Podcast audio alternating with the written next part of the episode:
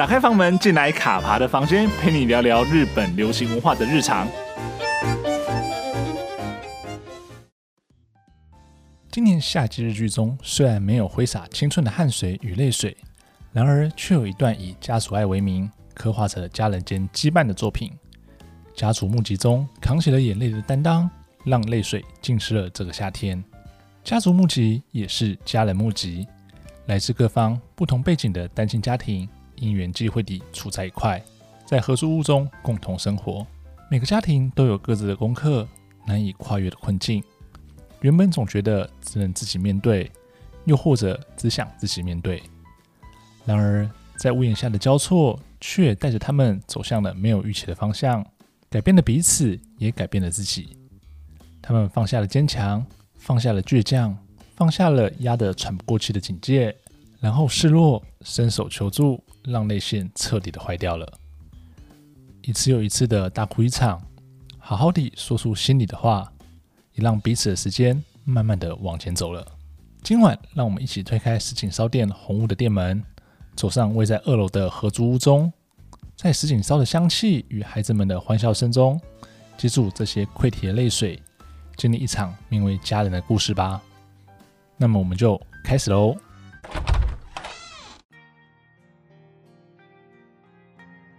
我是卡爬，今年夏季日剧的档期其实已经过了大半哦，那。不少的作品呢，都至少播出了五集以上，而故事其实架构也越来越清晰。只不过在这样的情况之下，就是说众多作品大部分都已经迈入了下半场这样情况之下呢，却还有一部作品，它的步调仍停留在上半场。那到目前为止只播出了四集，那便是今天想跟大家聊的这部作品《家族募集中》。那为什么《家族募集中》的进度会明显的落后于其他的作品呢？这个理由其实显而易见啊，就是因为遇到了东京奥运。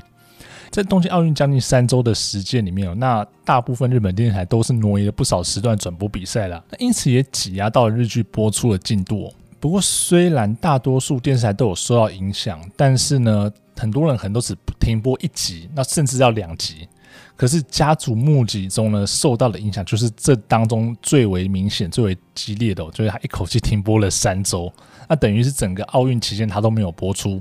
因此在奥运结束之后呢，他的集数就会比其他人大幅落后两到三集。也因为这样的空窗期呢，造成他的讨论度其实有明显的一些熄火。毕竟中间有三个礼拜都没有播出。然而，即便这部作品在社群上能见度或者说讨论度现在看起来是没有那么高了，但是呢，我觉得是到目前为止，它整个故事架构啊、铺陈以及演员们的演技呢，可能是今年夏天令我最满意的黄金档作品哦。而且照这个节奏下去，就是说如果没有其他的一些意外的话啦，那或许很有机会成为我今年夏季日剧的冠军哦。因此呢，也趁着这次复播，那稍稍整理一下我看了在前四集的一些心得，以及我觉得说这部作品它优秀跟吸引人的地方在哪里。一方面是推广，那一方面也是推坑。那希望说大家走过路过，千万不要错过这部优秀的作品。一开始呢，就先来跟大家聊聊这部作品的剧本吧。因为我觉得剧本呢是一部作品的骨干，它支撑了整部作品的样貌跟走向。因此，有一个好的剧本，它这部戏大概就稳了一半哦。那写下家族墓集中这个故事的编剧呢，他是同时具备有演员。编剧、导演身份的 Maki，那可能对于日本演艺圈比较，或者说日本影剧圈比较不熟悉的听众朋友们，听到这个名字呢，可能也会想说，嗯，他是谁啊？那有些喜欢看日剧的听众朋友呢，或许常常看到他在剧中出现，但可能也不知道他的名字叫做 Maki。那这边稍微跟大家介绍一下，就是说作为演员呢，Maki 他在不少的知名影视作品中都有出现哦。那比如说像是松本润主演的律政剧《九十九点九刑事辩护律师》系列中呢。他演出的是律师助理藤野弘树，那这个角色呢，他在第一季的时候呢是龙仓奈奈的助理，到第二季呢他就变成是松本润的助理了。那相信有看过这部剧的听众朋友可能有印象，就是在剧中他的角色定位呢是一个宠爱双胞胎女儿的傻亲哦，是一个会把女儿放在一切工作之前的父亲，所以剧中他也时常会跟松本润有些斗嘴的桥段，那留下了不少有趣的片段。此外呢，他在能年玲奈，也就是现在弄主演的成年剧《小孩女》中呢，他曾演出阿美横女学院以及 GMT 四期这两个偶像团体的经纪人。他在户田惠里香主演的晨间剧《绯红》中呢，演出了喜美子的青梅竹马大野信作的父亲大野忠信。那 Maki 就是这样的一个配角型的演员，你自觉对他陌生，但其实呢，他的身影到处都是。只要提到角色，脑海中就会浮现他的样貌了。那讲完演员的身份之后呢，作为一个编剧，Maki 他的作品其实并不算多，而且大概就是维持一到两年会有一部作品问世哦。那另外一方面呢，他的编剧作品大致上都是以改编作品为主啊，那原创作品又更加的稀少了。对比他演出戏剧量，我们可以理解说，其实工演员的工作可能还是他整个事业的重心啊。但不过呢，即便说编剧作品不多，但其实就像他作为演员一样，你讲出来，大家应该都有印象这些作品。那例如像是香取慎吾主演的日剧版《乌龙派出所》，文山隆平主演的日剧版《灵异教师神眉》。以及斋藤工主演的日剧版《火村英生》的推理系列呢，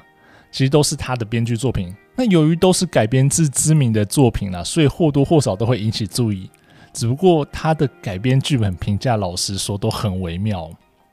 只不过虽然有这样的前车之鉴呢，但是我对于他的编剧仍然还是有一点信心哦。那为什么呢？主要原因就是，虽然他的改编剧本写的都不是令人很满意哦。但是呢，他的原创剧本的品质呢，确实很不错的哦。举个例子来说呢，他在一九年的时候呢，以 influencer 也就是网红为题呢，写了《对面的爆红家族》。那故事是借由网络社群的现象，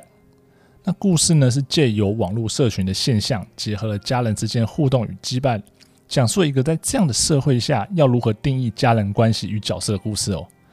那这部作品呢，其实写得很好，那也让人很满意哦。或许当时可能还是有一些瑕疵啊，但是我觉得瑕不掩瑜。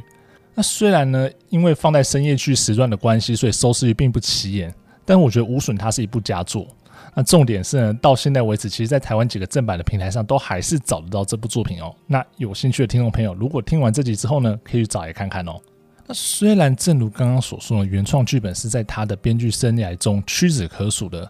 但是因为有了对面的爆红家族这个案例呢，其实就有点像打了强心针一样，所以对于他的原创剧本的信心呢，其实再次增长。那特别是呢，家族募集中也是以单亲家庭的亲子互动与困难，以及定义家人关系作为主题，其实就有一点点对面的爆红家族的异曲同工之妙。所以其实搞不好 Maki 很擅长写这类剧本也不一定哦。光是这样子呢，就让人有动力继续看下去了。那接着来说说演员吧。如果说呢，编剧写下的剧本是骨干的话，那么演员的演出呢就是血肉，两者相辅相成，才能造就一部优秀的作品。那家族募集中呢，找来了重冈大毅、仲野太贺、木村文乃与安井雪乃四位演员共演。其实光当初宣布卡司的时候，听到这几个名字哦，那大概就已经安心了，因为这四个人安定的演技，要撑起这部作品，那时候想说应该是没问题的。也因为他们的演出确认这件事情，所以让这部作品在开季之初呢就被我放到我的必追名单之中。啊，主演这部作品的重冈大义，我想大家并不陌生。这两年呢，他在戏剧界的表现是非常的亮眼哦。尤其是从多部未华子主演的《明差小会计》中的暖男山田太阳，到吉高由里子主演的《不知道也无妨的势力渣男野中春树，两者角色性格反差之大，是让不少人难以调适哦。却也呈现出重冈大毅的演技娴熟哦。那在驾驭这两种可说是相反角色上面的功力哦。那么重野太后呢，他令人留下印象深刻的作品哦，像一拉一大串的粽子一样。比如说呢，像是近期喜剧开场中饰演马克白的议员美浓部润平，在《爱情加温》里守护女主角的甜点师新谷城，改编自艺人山里亮太的短篇同名小说《梦见那女孩》，他在当中饰演了山里亮太本人。那在更早一点，其实不要忘记了，他还在《宽松世代又怎样》里面演一开始让人傻眼，后来却又哭笑不得的后辈山岸悟广。上面提到的这些作品呢，当中都可以看到仲野太贺精湛的演技哦。其实我一直都觉得他是一个很会挑剧本、很会挑角色的演员。除了对于自身的了解之外呢，也勇于跨出不同的圈子，尝试不同的角色，但也因此才会把他演技雕琢得如此迷人。那在家族募集中呢，饰演桃田里的木村文乃，他其实，在刚刚提到的喜剧开场中呢，其实就有跟仲野太贺共演过喽。只不过当时剧中两人的关系是姐弟，而到这里呢，则变成比较像是房东与租客间的关系。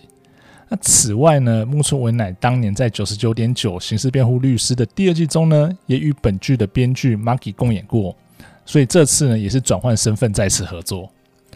一样的，木村文乃的作品满坑满谷，不过呢，我蛮推荐大家可以去看他所主演的《杀人分析班》系列。那这部系列呢，总共有三部作品，分别是《十字剑》、《水晶的鼓动》与《蝶之力学》。当然，这个系列的故事，你光看剧名就知道，它是一点都不欢快的故事，甚至呢会让人感到一些不舒服哦。因为特别像是剧中一些呈现杀人的手法与尸体的样貌。但我觉得这部作品，这个系列作品，它的剧情紧凑精彩，那加上木村文乃饰演的女主角如月塔子在剧中精湛的演技，以及和她搭配的青木崇高饰演的樱野秀昭组成的搭档，两个人的互动呢，就为了这个晦暗的故事呢，点燃了一盏烛光。然后我觉得这些都构成了不得不看的理由。而如月塔子呢，这个角色大概就是我近年最喜欢木村文乃演出的角色了。那最后一位演员呢，是岸井雪乃，他其实也与九十九点九刑事辩护律师有关哦。各位听众朋友有印象吗？如果没有印象，没关系，我现在来跟大家讲，他就是饰演在深山大祥，也就是松本润他表哥开设的料理店里的常客加奈子。那是一名 CD 卖不掉的不红创作歌手，那他同时呢，在剧中也会自称自己是深山大祥的女友。那对于所有深山大祥身边的女性都抱有敌意哦。我觉得其实这样讲到现在哦，都快觉得这季应该是在介绍九十九点九刑事辩护律师这个系列哦。那毕竟就是这样子，稍微整理一下之后，发现太多人都跟这部作品有一点点关系哦。那除了九十九点九之外呢，岸井雪乃他，比如说他在我们有点不对劲，A.K.A. 和果子抛虾这部作品中呢。演出被横滨流星悔婚的长谷希优里，那在《基督山伯爵华丽的复仇》中呢，则饰演主角柴门暖复仇对象的女儿鹿见未来一角。然而这个角色呢，却意外的成为主角复仇之路上一点点救赎的微光。那上述讲到这四个主要演员呢，各有特色，再加上说他们过去的演出成绩有目共睹，我想这并不让人担心。那接着就要看看 Maki 的剧本加上四个人的演技，到底还要在今年夏天拐走大家多少的眼泪吧。那最后来稍微做一下总结，聊一聊我到目前为止对这部作品的一点点看法。那如同前面提到，这部作品呢，试图一步步的让主要角色们经历放下坚强与放下倔强的过程。剧中四个人呢，各有各的坚强。那俊平的坚强是不希望他们被可怜，因为他相信父子两人能够携手面对未来的日子。李的坚强呢，是不希望依赖他人，并试图同时顾及在职场与家庭间的角色。那牙医的坚强呢，则是在实现梦想与陪伴孩子成长间拉扯。他不想放弃任何一边，却又不断的被压得喘不过气，但也不愿展现自己的无助。而比起他们的坚强，或者说不轻易示弱的不坦率，在苍太这个旁观者眼中呢，他们却是如此的相似。他们的痛苦或许不同，但都是盼望着在浮沉之中有人能够分享这些痛苦，然后伸出援手。不论是在工作繁忙的时候帮忙照顾孩子。或是呢，在准备饭菜，亦或让年纪相仿的孩子能够在朋友与家人的环绕下成长，不要因为单亲而让他们失去了各种创造美好记忆的特权。我想，或许不是每个人都能理解不要坚强是怎么一回事。但是呢，如果有一个人能够可以让你倾诉，或许问题不一定能解决，但是呢，却能够整理思绪以及得到喘息的空间，这样子倒也不坏。虽然大家邻居这样的概念呢，贯穿整部作品。是商界看到俊平父子的情形后，一时之间天马行空所构想出来的想象。然而，在这样的脑洞，虽然看似突兀，却意外的成为了紧紧抓住紧绷弦的那几双手。家族募集中的这个作品，它开宗明义是要在合租屋中募集同住且互相支援的家庭。或许乍看之下是一个老梗啊，但是呢，借由剧中角色的心境与经历，形成了一面映照现在社会情景的一个镜子哦。让很多正在面临可能育儿问题、家庭困境的人们看到自己的样貌，并投射，然后期盼的有人可以伸出援手。这部作品的精神，加上重冈大一、中野太贺、木村文乃与岸井雪乃的演技，在合租屋的屋檐下碰撞，并发生化学效应，恐怕坏掉的泪腺要持续了今年整个夏天哦。以上呢就是我对于家族墓穴中这部作品到目前为止的一些看法跟想法。那不晓得听众朋友们已经在看了吗？或者还没有看？那如果已经在看的那听众朋友那也可以来一起分享说在这部作品中你最印象最深刻的可能是哪些片段？那如果还没有看的听众朋友呢听完这一集之后呢也可以把这部作品找出来看哦。那如果喜欢这个节目的话呢请不要吝啬订阅分享五星好评。那如果有任何的意见都欢迎留言让我知道哦。我们卡帕的房间下周见喽拜拜。